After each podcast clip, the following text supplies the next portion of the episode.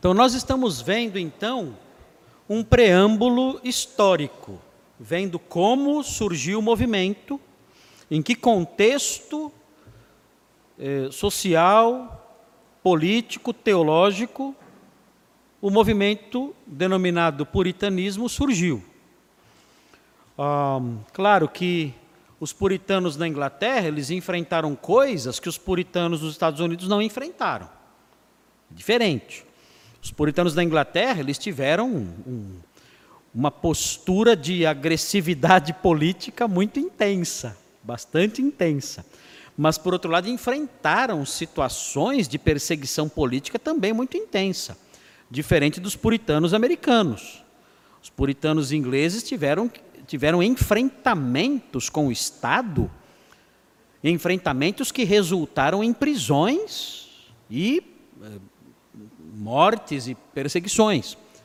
Algo diferente do puritanismo americano.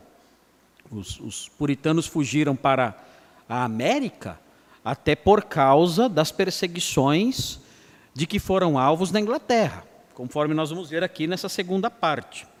Mas é interessante observar isso. Agora, para, para o aspecto relacionado à, à vida cristã, o exemplo de devoção e tudo mais, esses aspectos históricos aqui, eles têm uma relevância secundária. Né? Ah, nós estudamos isso porque nós somos alunos de teologia e nós não podemos nos contentar apenas com realidades, com verdades de relevância devocional. Nós precisamos ir além disso, já que nós somos, entre aspas, profissionais da teologia. Nós somos mestres da teologia. Então nós não podemos apenas ler um livro lá de um puritano e achar bonito, ah, que gostoso, devocional, falou ao meu coração. Temos que ir além disso, como mestres, como pastores, como professores que nós somos. Então daí a importância do conhecimento desses detalhes aqui que vai ocupar somente essa nossa aula aqui, né? essa aula de hoje só, esse preâmbulo histórico aí, para que nós conhecemos um pouco mais e entendamos melhor o movimento. E até também possamos julgar certas ações. Nós tentamos, é, muitas vezes, avaliar o nosso tempo, e essa é uma, é uma tendência nossa, de avaliar o nosso tempo como pior, a pior época da história da igreja é, que o mundo já viu. E dizemos, onde vamos parar? Tanto, tantas perseguições e ataques contra a nossa fé e tudo mais é, onde isso vai dar e como é que pode isso? Pastores que dizem que menino é menino e menina é menina são intimados a dar esclarecimentos aí diante é, de, de, delegados, diante de juízes e tudo mais, correndo o risco de serem processados criminalmente ou de, outra forma, ou de outras formas aí quaisquer. Onde vamos parar? E pensamos que a nossa época é a época de maior sofrimento, de maior abandono da verdade que o mundo já viu. Bem, é, quando nós vemos um, uma Maria sanguinária matando 300 pastores, nós pensamos, é, não chegamos a esse ponto. Nós não chegamos a isso ainda aqui no nosso país. Talvez até cheguemos. Mas nós não podemos dizer que nós já estamos no fundo do poço. Tem muito que cavocar. Tem muito que cavocar para chegar no fundo do poço. E isso deve ser motivo de gratidão a Deus. Um, nós falamos tanto de John Owen. John Owen, ele, ele transitou, ele transitou pela, pela elite inglesa, como um erudito de alto nível, vice-chanceler de Cambridge. Não é qualquer coisa pregava na residência real. Foi capelão de Oliver Cromwell. Então, um homem de alto reconhecimento, inclusive nos círculos políticos e na elite inglesa. Esse homem passou os últimos, os últimos dias de sua vida é, pastoreando uma igrejinha lá em Londres, lá às escondidas ali, correndo o risco de ser preso. Nós não chegamos ainda nesse ponto. Não chegamos nesse nível. de enfrentar prisões, ter que ter, ter, ter é, termos que nos reunir às escondidas, é, com medo aí de sermos presos, como aconteceu com John Bunyan, preso por pregar, sem autorização oficial. Nós não chegamos nesse nível ainda. Então isso nos encoraja, olha, nós, nós podemos caminhar, porque estamos desfrutando sim de um período relativamente bom de liberdade. Ainda que nós olhemos para o horizonte e percebamos uma nuvem cinzenta se formando, isso qualquer crente vê, qualquer crente que tem um pouco de discernimento percebe uma nuvem cinzenta se formando lá na frente. É, parece que há ainda uma certa distância dessa nuvem, antes que essa nuvem chegue para nos envolver plenamente.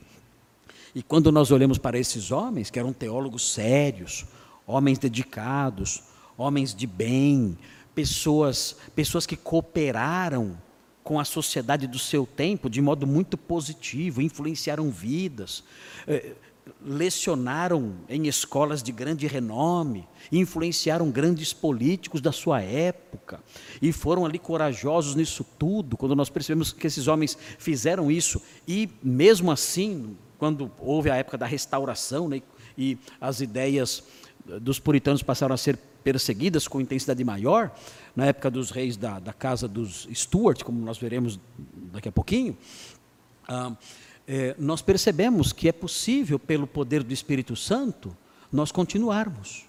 É possível. É possível nós suportarmos. É possível um pastor que hoje está bem, que está aí pastoreando uma igreja boa, uma igreja grande, tendo conforto, como como Richard Sibbes, por exemplo. Richard Sibbes foi um puritano nobre.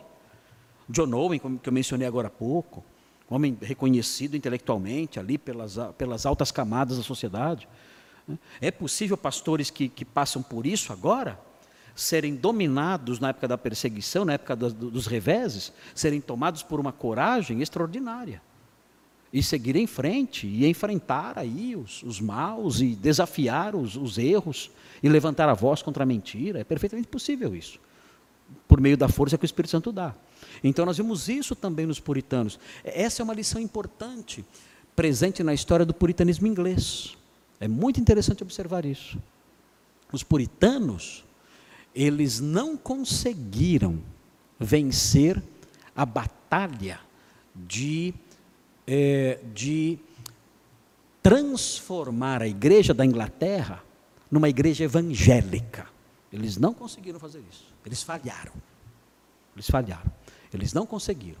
Mas o que fica deles, é, bom, é só você olhar a igreja anglicana hoje. Não é uma igreja evangélica. Eles falharam nisso, mas o que fica de exemplo deles é a sua fidelidade. Nisso eles venceram. Eles não se curvaram. Eles venceram por meio da fidelidade deles. Nós não conseguimos transformar a igreja da Inglaterra numa igreja evangélica, puramente neotestamentária. Mas tem uma coisa também. Essa igreja que está aí também não conseguiu nos transformar. E isso é uma vitória. Essa igreja que está aí não conseguiu nos transformar. E se essa lição dos puritanos ingleses entrar na nossa cabeça, isso vai ser maravilhoso. Porque existe um apelo no meio evangélico de que nós fazemos parte, de que nós temos que nos conformar com esse modelo que está aí fora. O modelo do evangelicalismo fofinho que eu mencionei há pouco. Esse evangelicalismo que tolera tudo. Esse evangelicalismo que é raso teologicamente. Esse evangelicalismo que não condena o pecado. Esse evangelicalismo que dialoga com seitas, heresias atrozes. É o evangelicalismo que está aí. Esse evangelicalismo do hospício, de pessoas que fazem coisas dizendo que estão tomadas pelo Espírito Santo, coisas que nem num hospício você vê. Eu sei que eu já fui muito em hospício, não para ficar lá, mas para visitar pessoas. Né? E eu nunca vi é, quase fiquei, né? Mas, mas eu fui muito para visitar pessoas em hospício, para falar às pessoas em hospícios. E eu nunca vi nos hospícios em que eu fui Eu nunca vi o que eu já vi em algumas igrejas evangélicas. Eu nunca vi. É pior do que um hospício. E nós somos convidados a tolerar tudo isso, a dialogar com tudo isso e até a dizer: temos muito que aprender com o fervor dessas pessoas. Meu Deus. Nós somos, nós somos instigados até a dizer isso, que temos que aprender com essa gente, que se diz evangélica, e que envergonha e emporcalha a fé. Ou seja, existe um apelo na nossa geração para que nós sejamos conformistas, que era um termo usado na época dos Stuart, para aqueles que, para, para, para pastores que diziam assim: não, vamos, vamos, vamos ficar com as ideias da igreja estabelecida. Vamos ficar com as ideias da igreja estatal. Não vamos resistir. Vamos, vamos ceder a essa igreja dominante. Os que não aceitavam eram chamados de não conformistas. E diziam: não, nós não vamos aceitar. E eram perseguidos por causa disso. E, e tinham seus, seus ministérios prejudicados e suas vidas pessoais prejudicadas porque eram não conformistas. Hoje, nós podemos usar mesmo, o mesmo vocabulário, a mesma nomenclatura.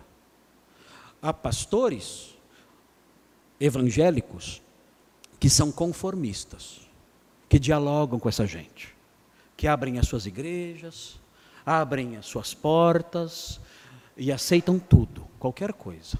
Eu vejo mestres adventistas indo dar palestras em igrejas batistas. Quando isso acontecia antigamente? Quando? são os conformistas de hoje. Dessa igreja politicamente correta, que abre as portas para tudo e não condena nada. A igreja moderna não condena nada, ela aceita qualquer coisa, ela dialoga com qualquer um. Todos são irmãos, o que interessa é a sinceridade. Há evangélicos, há evangélicos dizendo que, que qualquer morte que acontece por aí, morre o MC, não sei o que, tem, tanto, tem tanta MC aí que, hoje em dia, né? Eu não sei o que é isso. O que é MC? Não sei o que é. Eu sei que vira e mexe morre um MC. É, que eu nunca ouvi falar na vida. E dizem que era famoso. Né? Bom, é, ficou famoso depois que morreu, porque eu nunca ouvi falar desse MC. E imediatamente está no céu. Ah, está no céu agora. Evangélicos dizendo isso. Ou seja, para ir para o céu basta morrer. Morreu, está no céu. O sacrifício de Cristo, a fé em Cristo, isso não vale nada a fé nele não tem relevância nenhuma. Esse é o evangelicalismo atual. Pastores dizendo isso. Pastores defendendo LGBT, pastores defendendo o casamento gay, pastores defendendo ah, pautas eh, feministas, pastores defendendo outras pautas aí de esquerda, coisas horríveis nós vemos acontecendo. Essa é a igreja conformista. Nós, nós não temos que adotar essas agendas todas. E os puritanos ensinaram isso para nós. Os puritanos ingleses ensinaram isso para nós. Eu não consegui, diz, diria o puritano. O puritano, o puritano inglês do século XVII diria assim: Eu não consegui mudar a igreja estabelecida. Eu não consegui. Lutei, briguei, não consegui. Mas tem uma coisa: essa igreja também não me mudou. Essa igreja não me mudou. Eu permaneci fiel até o final. Eu paguei o preço. Eu perdi ministério, eu perdi liberdade, eu, perdi a saúde. Tudo isso eu perdi.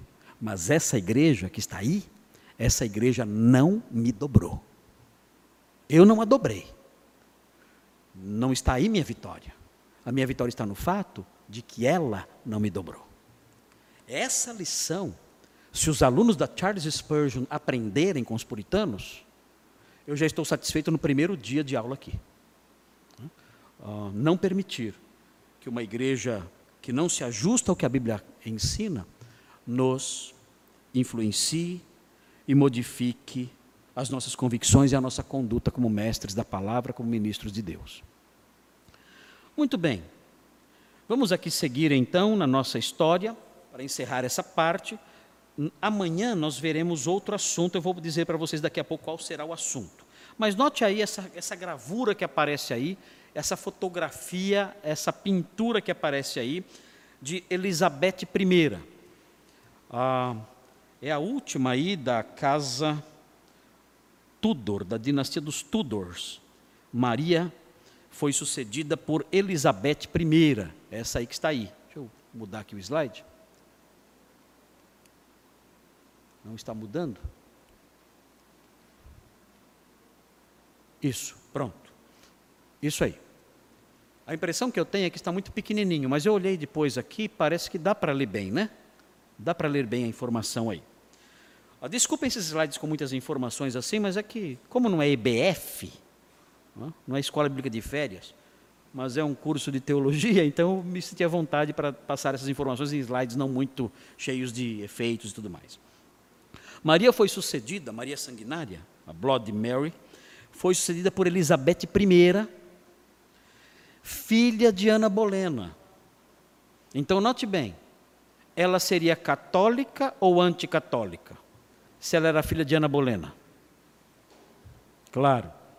Ela teria que dizer que o casamento católico do seu pai com Catarina de Aragão foi inválido.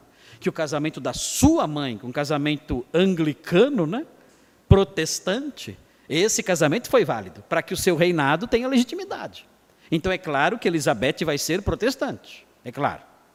Então veja, uh, sob quem a igreja anglicana, no ato de supremacia, restabeleceu a independência em relação a Roma, que tinha acabado por causa das decisões das, da, da política pró-papista de Maria Sanguinária.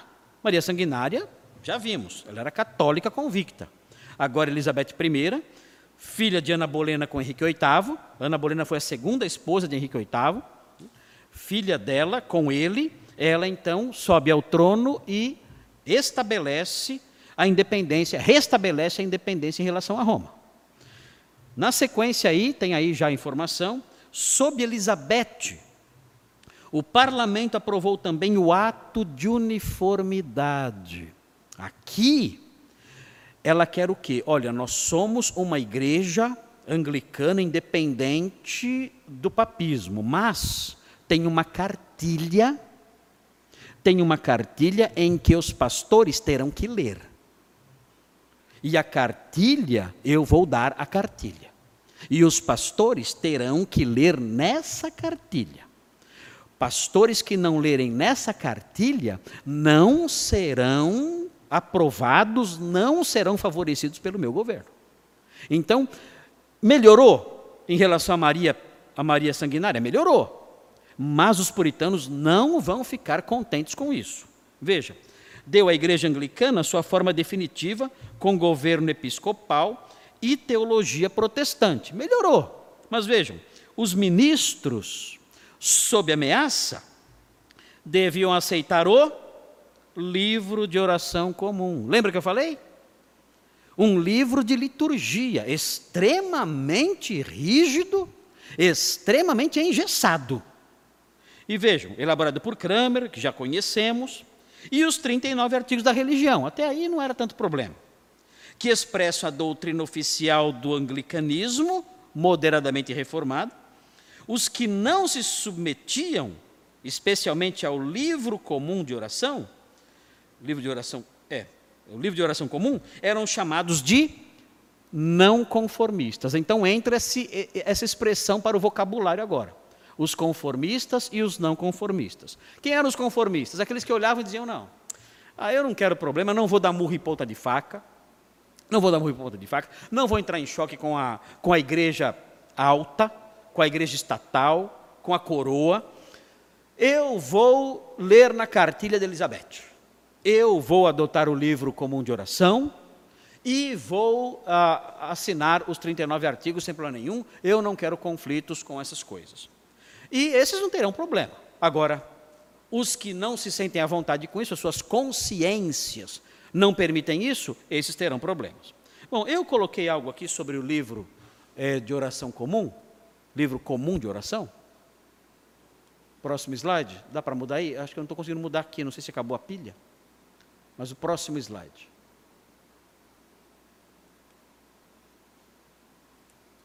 Será que acabou a pilha?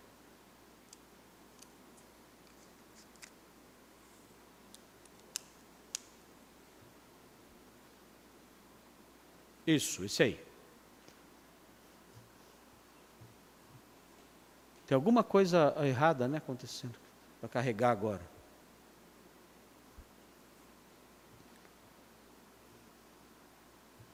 Aí está. Então tem aí. Eu fiz um, eu fiz um resuminho, eu li é, alguns trechos desse livro. Não, não, não é um livro de leitura, tá bom? É um livro que tem tabelas, é um livro que tem listas. É um livro assim, não é um livro para você sentar e ler. É um manual, é um manual de liturgia. Então não é, ah, vou, é um livro, o livro é, de oração comum, é, é um, eu, vou, eu vou fazer minha devocional nesse livro. Não, o, não, não se engane pelo nome. O nome dá a impressão de ser um livro devocional, não é. Você vai encontrar no livro isso, calendários, tabelas, listas. Não é um livro devocional. Então, eu fiz aqui um, um, um resuminho para vocês terem uma ideia do que é esse livro aí. A ideia da, da liturgia fechada, da missa, né? Uma coisa que é uma missa. Você entra na igreja, é aquela coisa mecânica, fria não tem ali, não tem vida na igreja, porque seguem rigidamente aquela liturgia fechada, aquela liturgia engessada, impossível ali de você sentir o calor da, da devoção, da pregação viva, do, do canto cheio de entusiasmo, de fervor. Você não vê isso. Então, note, o conteúdo desse livro abrangia diretrizes fixas quanto ao calendário religioso. Então, na Páscoa, na Páscoa, o culto será desse jeito. Vai ter, vai ter essa leitura, vai ter essa reflexão, vai ter esse salmo, vai ter essa ação dentro do culto, é assim que vai ser. O, o, ministro vai ler tal coisa, a congregação vai repetir tal coisa, então o ministro vai se voltar para o lado, vai se voltar para o outro lado, vai ministrar a, o sacramento e vai dizer tais palavras. Era assim.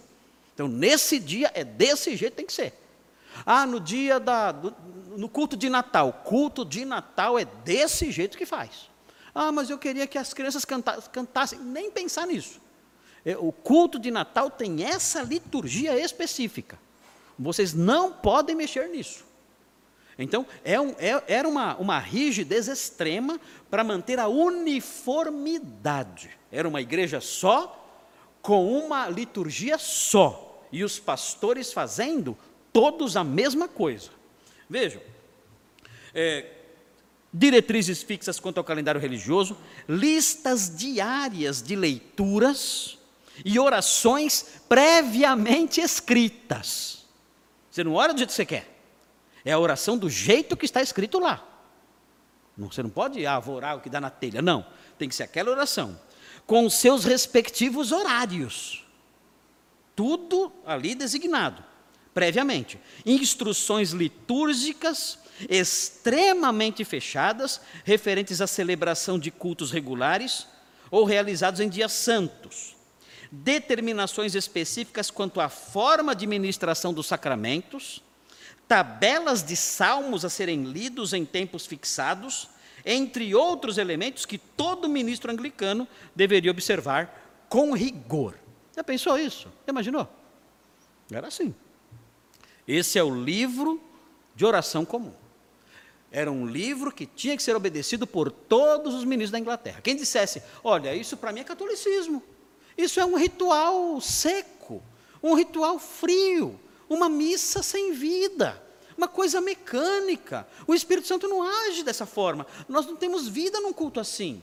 Nós queremos um, uma igreja como no livro de Atos em que os irmãos ali participam, o ministro prega, existe alegria, existe vida, espontaneidade. Nós queremos algo assim. Claro, não é para cada um fazer o que dá na telha. Lógico, tudo tem que ser feito com decência e ordem, é claro. Claro que tudo, tudo tem que ser feito com decência e ordem. Mas nós não podemos permitir que o culto cristão se transforme nisso aqui. O que é isso? Parece um, um ritual pagão. Isso é catolicismo. Isso é algo que lembra tudo que nós mais detestamos, que é o romanismo, o papismo, esse controle total do culto cristão que acaba deixando de ser cristão. Então, quem se revoltava contra isso eram os não conformistas. Diziam: olha, nós não nos conformamos a esse modelo, não queremos isso.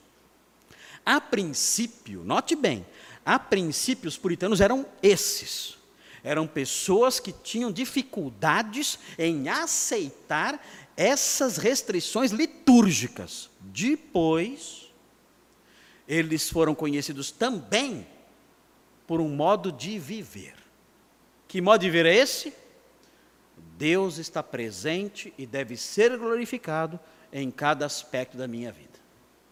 Deus está presente e deve ser glorificado em tudo, no meu casamento, na minha família, na criação do meu filho, na minha oficina, no meu lazer, no uso do meu dinheiro, na minha vida sexual, uh, na minha vida na igreja, tudo. Deus tem que ser glorificado em tudo. É esse aspecto do puritanismo que mais nos atrai. E nós vamos conhecer esse aspecto amanhã. Amanhã nós vamos ver o modo de, o modo de pensar, a visão de mundo e a, a, o modo como os puritanos viam cada aspecto da vida. Veremos isso amanhã. Mas a princípio eles eram conhecidos apenas por suas resistências no que diz respeito à liturgia fixa e fechada da igreja anglicana.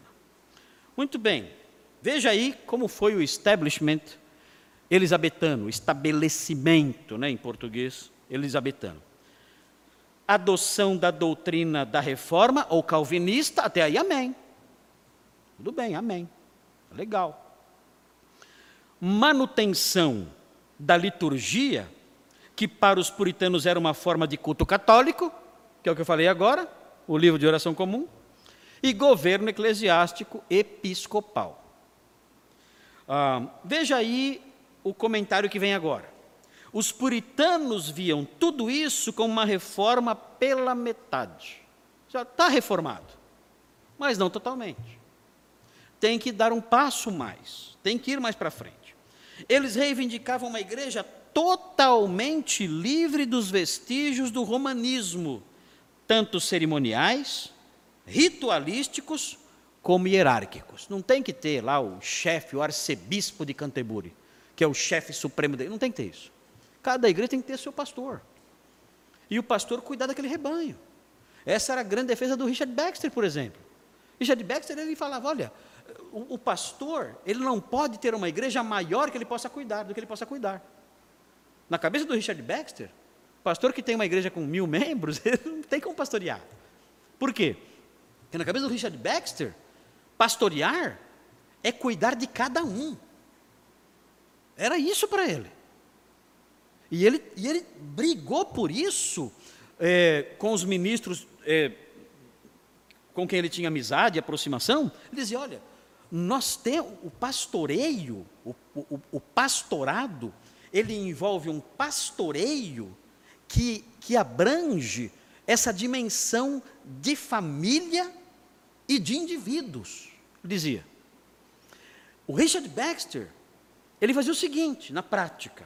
Ele pegava segunda-feira e a terça-feira, segunda e terça, e começava bem cedinho visitar as famílias da igreja.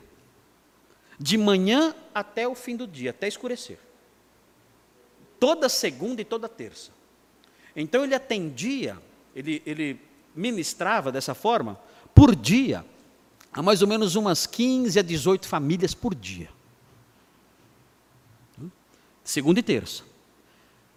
E ele tinha um secretário que durante a semana ia nas casas dos membros para fazer a agenda dele. Fazia a agenda dele e programava ali os horários das visitas. E o que ele fazia? Chegava na casa, tomava um cafezinho, fazia oração e ia embora. Não, que não ia tomar chá. Ele, ele não ia visitar o membro para tomar chazinho. Não era uma visita social. É, é isso que é legal. Porque hoje em dia, fala lá, o pastor veio me visitar. E o pastor vai lá, toma um cafezinho, come um bolo de fubá, né? não sei o que, que come aqui, não sei, sei lá, uma tapioca, não sei, né? cuscuz, tá, tá, e vai embora. Não, não é isso aí. Não, não tem dessa. O pastor ia visitar porque ele via nisso um dever acadêmico. Ele levava o catecismo e ensinava o catecismo, não é Catecismo não é coisa de católico. Catecismo que eu falo é, é, é um método de ensino que envolve pergunta e resposta. Então ele levava o catecismo e ensinava as pessoas da família. E quando ele parava num determinado ponto, ele falava: Bom, eu, na próxima semana eu continuo a partir daqui, ou na próxima encontro eu continuo a partir daqui. Mas ele ensinava aquela família o catecismo tirava as dúvidas. Qual era o objetivo dele? Ele pensava assim: eu quero plantar no coração dessas pessoas as doutrinas básicas. Aliás, é meu livro, né? Se ele tivesse meu livro, ele poderia ter usado. Né? Mas ele, é, era essa a expressão que ele usava. Ele dizia: eu quero, eu quero plantar no coração das pessoas as doutrinas básicas, para que elas entendam a salvação e cresçam nela. Ele dizia assim: eu não posso, ele pensava, eu não posso dar para a minha igreja um alimento sólido se eles não passarem primeiro pela fase do leite. Ele pensava assim, junto com Agostinho de Pona, que ele lia bastante. Ele pensava assim: se eu der comida sólida para um bebê, o bebê não vai ficar forte, ele vai ficar fraco. É verdade, dá feijoada para um bebê, você mata o bebê, ele não aguenta.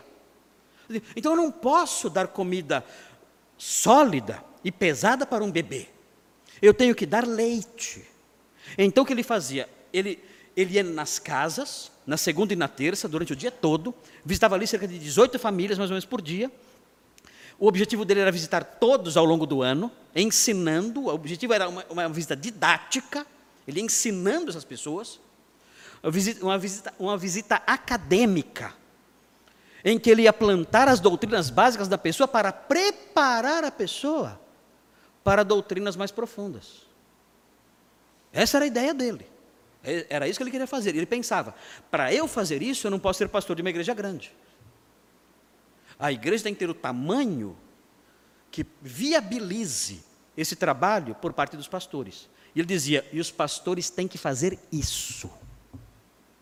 Ele dizia: os pastores têm que fazer isso. Base bíblica. Paulo fazia, o texto de Atos fala, em Atos 20, que ele ensinava publicamente e de casa em casa. Ele fala: nós temos que fazer isso. Levar o alimento de casa em casa para cada membro da igreja. Falei, Meu Deus do céu. É um trabalhão, né? Pensou? Ah, eu falo, eu, eu tenho, na minha igreja tem 180 membros. Eu estou tentando fazer alguma coisa, né? Mas é um trabalhão. Isso aí. Consome todo o tempo da pessoa. É o que eu falei. Ele pegava segunda e terça de manhã à noite, fazendo isso. Mas a visão dele qual era? Não era uma visão hierárquica. Ah, tem lá o arcebispo, depois abaixo dele é, todas aquelas camadas. Ele não. É o pastor responsável pela sua congregação local. E ele sabendo que ele tinha que dar um alimento, uh, um alimento básico para aquelas pessoas, preparando-as para alimentos mais sólidos. E ele sabia que isso iria prepará-las para uma santificação maior, e isso garantiria que elas tivessem elementos para avaliar se eram salvas mesmo. Qual era a preocupação maior do pastor? Onde essas pessoas vão passar a eternidade. Essa era a preocupação maior. Checar, checar onde essas pessoas vão passar a eternidade. Eu tenho que, eu tenho que bater nessa tecla. Onde essas pessoas vão passar a eternidade? Elas têm que avaliar isso. E para avaliar isso, elas têm que ter conhecimento da verdade. Então, os puritanos tinham essa visão, não a visão de uma igreja hierárquica, em que tem lá um papa em Canterbury que governa a igreja por meio e, e, faz com que a igreja funcione a partir do livro comum de oração, que era uma liturgia mecânica uh, e sem vida nenhuma. Bom, uh, Note aí na sequência da leitura, a princípio o movimento se concentrava em questões litúrgicas, mas logo se desenvolveu numa atitude distinta em face da vida. Que é o que eu tenho é, é, realçado aqui com vocês. Incapazes de se conformar à igreja estatal, muitos puritanos se tornaram dissidentes e separatistas, sendo removidos de suas posições eclesiásticas e nós veremos isso ao longo da semana. Eu vou mostrar alguns exemplos de homens, grandes pastores, que sofreram por causa da sua firmeza, não querer se conformar ao modelo de igreja que ah, o Estado fixou para a Inglaterra naqueles, naqueles anos, no século XVII, ah, especialmente. Bom, é, tem aqui um exemplo do que aconteceu aqui. Aqui. É, Thomas Cartwright. Note bem aí o que acontece. Um exemplo da, do, do resultado da, do establishment eh, elisabetano entre 1569 e 1570, sob o reinado de Elizabeth I, que é quem estabelece aí ah, o modelo como deveria funcionar o ato de uniformidade, como a igreja tem que funcionar. Thomas Cartwright perdeu o cargo de professor na Universidade de Cambridge. Olha como começa a coisa. Ele perde o cargo de professor em Cambridge por argumentar em favor de um cristianismo simplificado. Como é o, como é o, na Bíblia, né? E uma forma presbiteriana de governo eclesiástico, baseada no livro de Atos. Ele dizia: olha, no livro de Atos a igreja não é assim. Ela tem um culto simples, a leitura, a pregação, a oração, a comunhão dos irmãos, a celebração da ceia. É assim, não tem essa liturgia pesada. E o governo não é esse governo episcopal, não. É um governo em que presbíteros ali estão presentes pastoreando a igreja. É assim que funciona. Por causa disso, ele foi afastado do seu cargo de professor na Universidade de Cambridge. Então, esses atos que começam já no reinado de Elizabeth I vão tomar vulto, vão crescer mais. Ah, claro que vai haver é, reações é, referentes a isso, mas o preço terá que ser pago.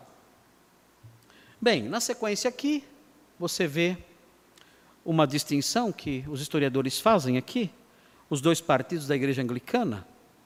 Você vê a igreja alta, ritualista, a igreja estatal, né? Ritualista, defensora da sucessão apostólica, da hierarquia, de uma liturgia formal, é a igreja do establishment elisabetano. E a igreja baixa, vem aí, evangélica, partidária de uma reforma calvinista completa.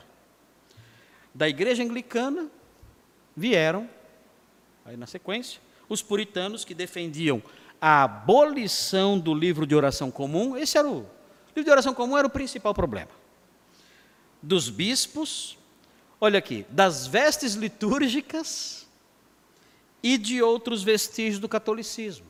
Por exemplo, fazer sinal da cruz. Ah, era um problema. Eu faço, pode fazer sinal da cruz ou não pode? Eles faziam na igreja anglicana. Usar sobrepelis, vestes, vestes episcopais, vestes religiosas, vestes ministeriais para os pastores. Pode fazer isso ou não? Para os puritanos, tudo isso eram vestígios de catolicismo. Eles queriam acabar com isso. O Richard Sibbes, que é um, um, um puritano mais antigo, ele não fazia o sinal da cruz. Ele não fazia o sinal da cruz. Mas ele não condenava. Não, não tem que brigar por causa disso. Uma, uma das marcas do Richard Sibbes é que ele era muito assim ele evitava confronto, como eu. Ele é, ele, ele era um homem, é. Vocês estão dando risada. Mas ele era um homem muito sereno, muito né, é, é, conciliador. Eu, eu, eu não, não, acho que ele fosse um, um homem covarde, não era o caso dele. Mas ele, ele olhava as coisas e dizia assim: olha, isso aqui isso aqui é algo tão irrelevante que não vale a pena brigar por isso aqui. Eu não vou fazer, eu não vou me conformar com isso, mas eu também não vou mover céu e terra para acabar com isso. Eu, tudo bem, se alguém quer fazer, faça. Eu não vou fazer, eu não curto, não curto o sinal da cruz. Não vou fazer. Se alguém quiser fazer, faça, mas eu não vou brigar por causa disso. Então, ele, ele é, é até meio confuso que nós não sabemos, nós pensamos, mas ele é um, um conformista ou ele é um não conformista? Qual que é a dele, o Richard Sibbs? Porque ele é um crente sério, ele é um homem que as pregações dele são maravilhosas, especialmente no campo das afeições. Ele fala muito das afeições. Então é um homem que uh, fala bastante sobre a espiritualidade do cristão, a santidade do cristão, o compromisso do cristão. Ele é um homem voltado para essas coisas e os seus sermões são poderosos. Um, ele, ele tem essa, essa postura que eu mencionei agora, né? e isso confunde um pouco. Será que ele é um não conformista? Ou ele é um conformista? O que ele é? Então dizem, olha, ele é, ele é um, um conformista moderado, que viveu numa época em que talvez a, a, era possível manter uma posição assim meio intermediária. Né? Mas a, a vasta maioria dos puritanos não era assim, não. A vasta maioria dos puritanos dizia: não, eu, não vou usar essas roupas e eu não vou me sujeitar a nada disso. Não vou fazer isso, porque eu não vou agir contra a minha consciência. O Richard Sibbs pensava assim: olha, a minha consciência, ela não, ela não me incomoda tanto assim em relação a isso. Para mim isso é secundário. Eu não vou brigar, eu não vou, eu não vou cultivar contendas por causa de algo assim. E, e levou, em, levou em frente. Morreu dentro da igreja anglicana como um conformista. Não foi expulso da igreja. Nunca foi expulso da igreja, o Richard Sibbs. Diferente do John Owen, diferente ah, do Richard Baxter. Tinha outra postura. Bem, na sequência aqui, nós temos um, um outro rei que sobe ao trono da Inglaterra na época dos puritanos. Até que horas vai essa aula aqui? Vai dar, acho que dá, para acabar a minha, a minha exposição histórica, né? Acho que dá tempo, né? Acho que dá. Não sei se não der, eu vou assim mesmo. Então, então vejam aqui, é, o rei Tiago, aqui o rei Tiago, Tiago VI da Escócia, e Tiago I da Inglaterra. Isso começa a confundir um pouco as coisas, porque é rei não só da Inglaterra, mas da Escócia também, então fica mistura um pouco as coisas. Né? A gente fica meio confuso aqui. Mas nós vamos chamá-lo de Tiago I da Inglaterra, porque é o, é o que nos interessa aqui, Tiago I da Inglaterra. Então veja o que acontece nos dias dele. Olha aí, tem aí uma, um, um comentário aí importante. Ah, sendo reprimidos por Elizabeth I e na sequência aí, por Tiago I, muitos puritanos formaram igrejas independentes. Um grupo, porém, foi para a Holanda e dali foi para a Nova Inglaterra. Os peregrinos do Mayflower é aqui que começa a história dos Estados Unidos. Olha que interessante. Como começou uh, uh, os Estados Unidos? Começou assim. Esse grupo saiu da Inglaterra, foi para a Holanda, e da Holanda pegou um navio, o Mayflower, famoso Mayflower, ao tempo do reinado de Tiago I, que é esse rei que estamos mencionando agora, e fundaram a colônia de Plymouth, mais precisamente em 1620. Então o que nós temos aqui? Nós temos aqui o início da nação americana. Ah, é, é, é, curioso, ah, assim, ainda hoje, ainda hoje na Holanda, em Amsterdã, ah, é, tem uma vila, é uma vila um pouco escondida, próximo do, do canal principal da, da cidade, é, ou de um dos canais principais da cidade, tem uma vila um pouquinho escondida, e nessa vila tem casas antigas. E entre essas casas tem uma igrejinha, uma igrejinha lá bonitinha, bem assim, pequenininha, mas bonitinha lá. E dizem que naquela igreja se reuniam, ou se reuniram pessoas que mais tarde estavam nesse navio, no Mayflower.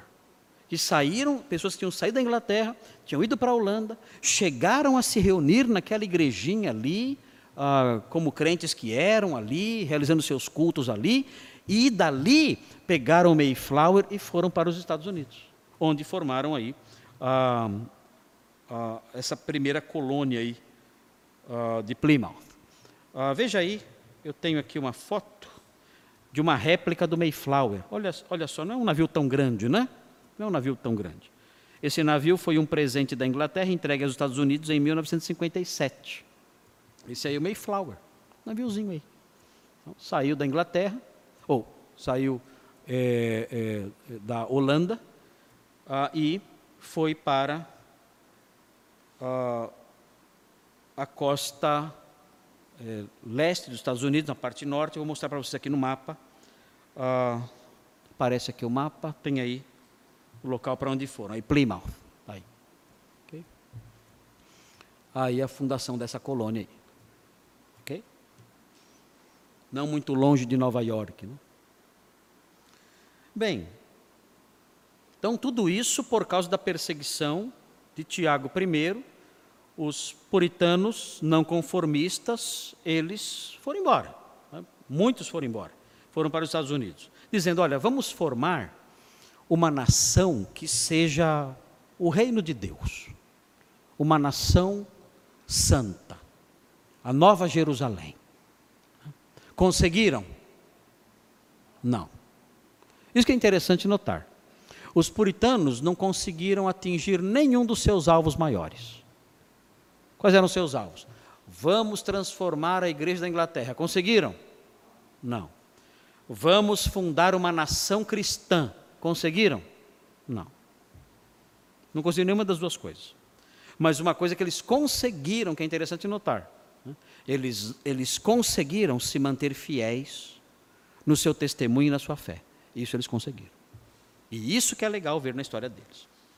Bem, terminando aqui, caminhando já para o finalzinho, é, mais ou menos aqui, vem o rei Carlos I, filho de Tiago I. Né? Ah, nos tempos dele, aqui Carlos I, nos tempos dele, ele nomeou William Laud como bispo de Londres e mais tarde arcebispo de Canterbury. William Laud, ele era contra os puritanos. Ele era a favor da igreja anglicana un, é, unificada, sem ah, esses grupos dissidentes que não concordavam com o funcionamento dela. Ah, em 1628, está aí a informação, William Laud tornou-se bispo de Londres e tomou medidas severas contra os puritanos. Esse grupo é um grupo de rebeldes. Em 1633, foi designado arcebispo de Canterbury. Sua pressão estimulou a fuga dos puritanos para a América. Então, vários puritanos começam a fugir para os Estados Unidos, dizendo: Nós vamos, então, não podemos formar uma nação, uma igreja cristã na Inglaterra, vamos para a colônia, vamos para os Estados Unidos. Lá nós vamos formar uma nação cristã, uma nova Jerusalém aqui neste mundo.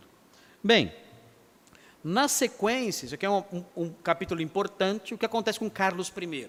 Nos dias de Carlos I aconteceu a Revolução Puritana, liderada por Oliver Cromwell. Qual foi o fim disso tudo? O rei foi decapitado. É. Carlos I foi decapitado. Veja aí, influenciando o parlamento, os puritanos ingleses realizaram a Assembleia de Westminster, famosa Assembleia de Westminster, que os presbiterianos gostam tanto, né? Para eles, a Assembleia de Westminster é muito importante teologicamente e historicamente. E chegaram a estabelecer uma república. Disseram: não, acabou a monarquia. Nós vamos estabelecer uma república. Esses, esses reis, eles são tiranos que acabam com a nossa liberdade, com a liberdade da igreja. Então, nós vamos estabelecer uma república. E aí, então, vem a Revolução Puritana sob Oliver Cromwell, líder do exército parlamentar. Ah, ah, é, interessante notar, o John Owen, ele foi capelão desse exército aqui do Oliver Cromwell. Assim como Richard Baxter também, eles eram contemporâneos. No conflito com a coroa, o rei Carlos I foi decapitado, em 1649. Então, ó, acabou a monarquia, agora nós temos uma república aqui na Inglaterra. É o que eles chamam né, de uma. É, é uma república, uma Commonwealth, uma, uma comunidade de nações envolvendo uh, Inglaterra, eh, Escócia, e enfim, formam ali uma comunidade. Olha aí, a, a Primeira e Segunda Guerra Civil, tem aí os anos, foram parte de um prolongado conflito entre o parlamento inglês e Carlos I, esse rei que foi decapitado, que chegou ao clímax com a execução do rei em 30 de janeiro de 1649. Mas note o que acontece. Uma terceira guerra civil substituiu a monarquia por uma Commonwealth, uma comunidade de nações. De, mil, de 1653 a 1659, pelo protetorado, era, o, a, era como era chamado essa forma de governo, protetorado, o Oliver Cromwell é, é chamado de Lord Protector. O protetorado de Oliver Cromwell, com o fracasso do filho de Cromwell, Cromwell era um, um bom estadista, firme, e manteve ali a, a, a república com um braço forte. Mas o filho dele, o Richard, era um homem fraco. E não conseguiu manter a república, não conseguiu manter ah, esse modelo de funcionamento do Estado livre da monarquia. O que acontece então? A monarquia foi restaurada pelo parlamento. Não dá. Não dá para ter esse Richard aqui como um líder republicano aqui. Precisamos que o rei volte. O rei tinha morrido, então temos que pegar o filho dele. Então, voltou a monarquia em 1660. Aqui a Assembleia de Westminster, uma foto dela, rapidinho aqui. Olha quem volta agora. Apareceu aí. Carlos II. Pergunta: Carlos II gosta dos puritanos ou não? Odeia. Odeia. Foi por causa dos puritanos que o pai dele foi decapitado. Claro que ele odeia os puritanos, é lógico. Então volta todo o problema de novo. Volta, é, é a restauração. É a, agora os puritanos vão ter problemas sérios com esse homem aqui. Com Carlos II, a monarquia foi restaurada em 1660, juntamente com a velha política episcopal. Em 1662, olha o que acontece aqui: mais de dois mil pastores puritanos perderam seus cargos, inclusive esses personagens que eu mencionei para vocês. Ah, não tiveram, então, é, sucesso. Claro que a história muda, ah, tem aqui o último slide de história da igreja. Veja o que acontece aqui. É, é um, os puritanos eles não conseguiram mudar a igreja, mas conseguiram pelo menos liberdade. É, cerca de 20 anos depois, quase 30 anos depois. Então veja a informação: em 1688 houve a Revolução Gloriosa, que depôs o rei Jaime II, que era da, da, dessa da, da casa dos Stuart, extinguindo o absolutismo na Inglaterra e inaugurando uma monarquia constitucional. Não havia mais absolutismo na Inglaterra, mas uma monarquia constitucional com um parlamento puritano. Então agora os puritanos terão liberdade. Conseguiram mudar a igreja? Não, mas terão liberdade. Os novos monarcas foram Maria Stuart e Guilherme de Orange. Isso concedeu liberdade aos puritanos. Eles agora podiam pregar e estabelecer igrejas independentes. E assim ficou. Os seus alvos maiores não foram obtidos, mas pelo menos conseguiram liberdade para fundar suas igrejas. E aí então nós vemos o surgimento de denominações mais diversas, os presbiterianos, os congregacionais, os batistas, então funcionam com liberdade, sendo todos originados desse movimento. Muito bem, essa é a história aí do puritanismo. Amanhã nós vamos ver, na sequência aqui, aqui na sequência. Você encerrou aí? Ah, você encerrou aí, tá. Então, na, amanhã nós vamos ver o pensamento e o modo de vida puritano. Então, essa parte aqui, nós não vamos falar sobre os puritanos do ponto de vista histórico. Isso já vimos e encerramos hoje. Então os irmãos já tiveram, e depois vão ficar com os slides aí, os irmãos já tiveram já uma, uma visão de como o movimento surgiu e tudo que o movimento enfrentou. Talvez voltemos um pouquinho nisso quando olharmos para a vida de alguns puritanos famosos. Se der tempo, vamos fazer isso. Mas amanhã não. Amanhã nós vamos falar sobre a visão de mundo, o modo de vida desses homens aqui, dos, do, desse, dos componentes, dos integrantes desse movimento do puritanismo. E isso é muito importante para nós, porque é um modelo que nós devemos imitar. Se existe um modelo que devemos imitar, é esse modelo dos puritanos. Eles deixaram um legado, como diz aí a nossa, o lema da nossa, o nome da nossa semana magna, né? Os puritanos, o seu, a, a sua história e o seu legado. É, é muito importante observar isso como um legado, o modo como eles viam a vida. E nós temos que resgatar isso, trazer isso para nós também nos dias de hoje, como crentes que nós somos. Bom, pastor Cleiton é, tem a palavrinha aí para terminar. Amanhã estaremos de volta, se o Senhor permitir, para dar continuidade ao nosso estudo desse movimento maravilhoso, que é o movimento puritano. É, enquanto o pastor Cleiton vem aí à frente, vai falar aqui na frente, pastor? É, deixa eu falar, os irmãos têm perguntado para minha esposa, que livros são esses? Eu tenho alguns livros escritos, mas eu não trouxe todos porque, graças a Deus, esgotaram e eu trouxe só três títulos primeiro título que eu, que eu tenho aqui é Eles Falaram sobre o Inferno, é o meu livro dos três que eu trouxe, é o mais antigo, que conta a história da igreja no século II. século II, aqui você tem as informações. Este livro é um livro muito importante para entender o movimento gnóstico no século II. Fala bastante sobre esses problemas dessas seitas gnósticas que é, têm seu embrião no Novo Testamento, no tempo do Novo Testamento, e desenvolvem depois, mais tarde, no século II, na época dos pais apostólicos. Quem gosta da história da igreja, esse livro vai ajudar bastante. O outro livro, esse é um pouco mais recente, é, é esse aqui, mais recente. É o Pequeno Manual, Manual de Doutrinas Básicas ele saiu com 55 ou 56 páginas a mais. Então, se você tem o um anterior, esse livro tem temas novos, tem temas adicionais em várias áreas. E também mais comentários, mais textos, enfim, você pode adquirir esse aqui também, é a sexta edição que saiu agora. Revista ampliada. Eu acho que é a forma definitiva dele. Acho que eu não, não, não tenho mais como acrescentar outras coisas, porque o nome é pequeno manual. Se eu acrescentar, vai ficar grande. Então, não posso mais acrescentar sob pena de perder o título do livro. Então, você pode adquirir esse livro aqui para ajudar na sua formação teológica. Às vezes a gente pega livros de sistemática muito grossos, né? 3 mil páginas, você quer estudar para o seu exame de ordenação e você não tem condições de estudar aquilo. Aqui, você mata qualquer exame de ordenação com esse livro aqui. Tranquilamente. Né? Tranquilamente. Esse livrinho aqui, você arrebenta no seu exame de ordenação. Vai tirar 10, tá bom? E pode usar para escola dominical, discipulado, enfim, estudos particulares. E o último livro que eu tenho, o pessoal pergunta, mas que livro é esse? Que livro estranho, A Cabeça de São Bernardo das Correntes. O que é isso? Isso aqui é uma história, é uma ficção, né? uma ficção meio maluca aí que eu escrevi na década de 70. É uma, é uma, uma história que acontece na década de 70. E é uma confusão que acontece. As pessoas pensam que o crânio de um cachorro são os restos de um mártir cristão. E começam a adorar o túmulo do cachorro.